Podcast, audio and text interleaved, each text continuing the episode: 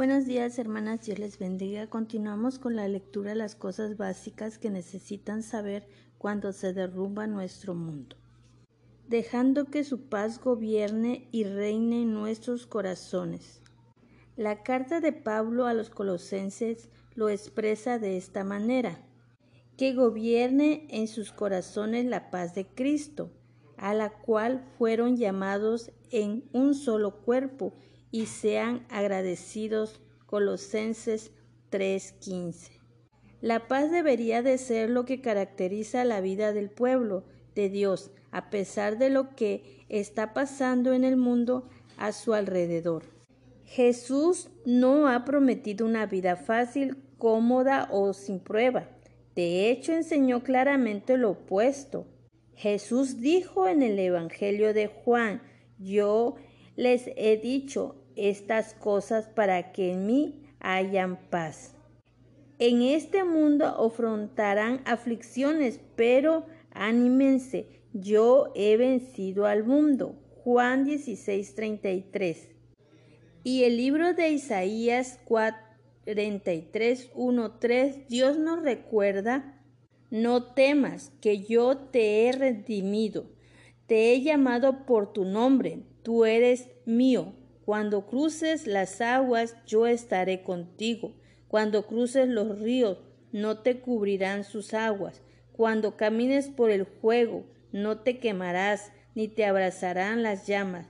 Yo soy el Señor tu Dios, el Santo de Israel, tu Salvador. Confía, aun cuando las pandemias y otras crisis no son nada nuevo en el contexto de la historia del mundo, puede ser una nueva experiencia para la mayoría de nosotros. Hoy en día cada crisis nueva puede llevarnos a territorios desconocidos. Pero podemos confiar en Dios, mientras que el camino por delante puede ser desconocido para nosotros, no es desconocido para Dios, mientras que nuestro futuro pueda ser incierto, no es incierto para Dios. Él prometió guiarnos, dirigirnos y caminar con nosotros a través de cualquier situación, sin importar qué tan difícil sea. Por ejemplo, el libro de Isaías, Dios promete Conduciré a los ciegos por caminos desconocidos, los guiaré por sendas inexplorables.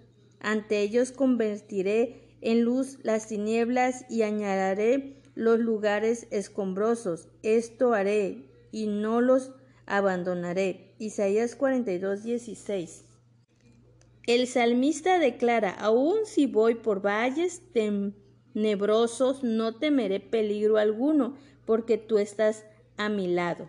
Tu vara de pastor me reconforta. Salmos 23, 4. Nota que la promesa no es solo que Dios estará con nosotros, nos guiará a través de los valles más tenebrosos. Aun cuando no nos promete extensión de los valles tenebrosos, nos promete que Él nos guiará a través de esos valles tenebrosos y estará con nosotros todo el tiempo. Un buen salmo para meditar en tiempos como este es el Salmo 91.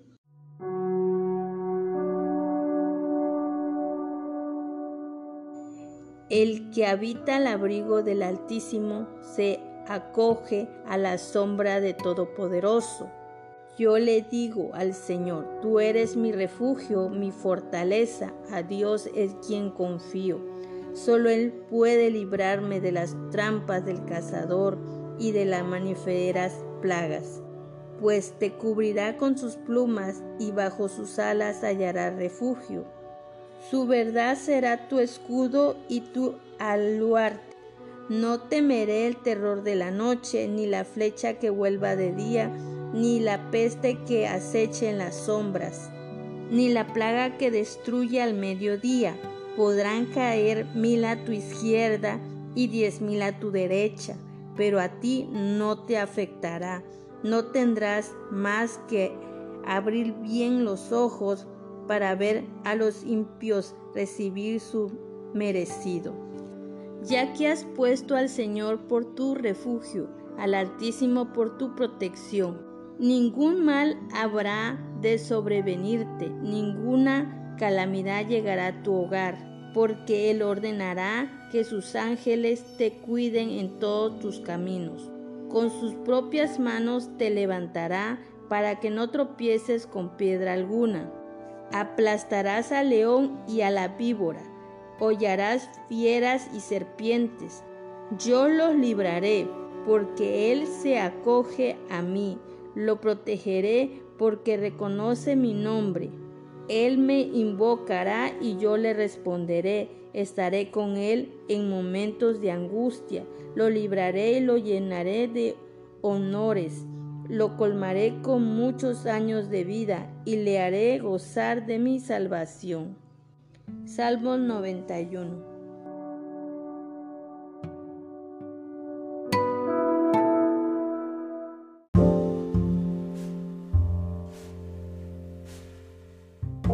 la batalla en contra de la autopreservación. Un último punto importante durante un tiempo de pandemia o crisis que frecuentemente es pasado por alto, cuando el desastre ataca tendemos a enfocarnos hacia adentro en vez de hacia afuera. Pero repentinamente la escritura nos llama a un enfoque hacia afuera y a un enfoque hacia otros consideras todas esas palabras de la Biblia. No hagan nada por egoísmo o vanidad, más bien con humildad consideren a los demás como superiores a ustedes mismos. Cada uno debe velar no solo por sus propios intereses, sino también por los intereses de los demás. Filipenses 2, 3, 4. A los ricos de este mundo mándalos a que no sean arrogantes, ni pongan su esperanza en las riquezas, sino en Dios que nos provee de toda abundancia para que los disfruten, mandándoles que hagan el bien, que sean ricos en buenas obras y generosos, dispuestos a compartir lo que tienen. De este modo atesorarán para sí un seguro caudal para el futuro y obtendrán la vida verdadera. Durante el tiempo de crisis debemos resistir el deseo de dejar a un lado la compasión. Más bien como Jesús debemos buscar servir a otros y ayudar a los que tienen necesidad. A veces esto puede significar poner nuestras propias vidas en riesgo. Durante la peste negra mencionaba anteriormente, muchos cristianos ponían su propia salud en riesgo para atender a los enfermos. Algunos murieron como resultado, pero como la escritura anterior nos recuerda, la vida real es la vida eterna, no solo esta vida terrenal. ¿Qué sigue? Hay algunas lecciones fáciles y algunas lecciones difíciles que podemos aprender a través de esta pandemia. Algunos son prácticas, pero la mayoría tiene que ver con nuestros seres más íntimos.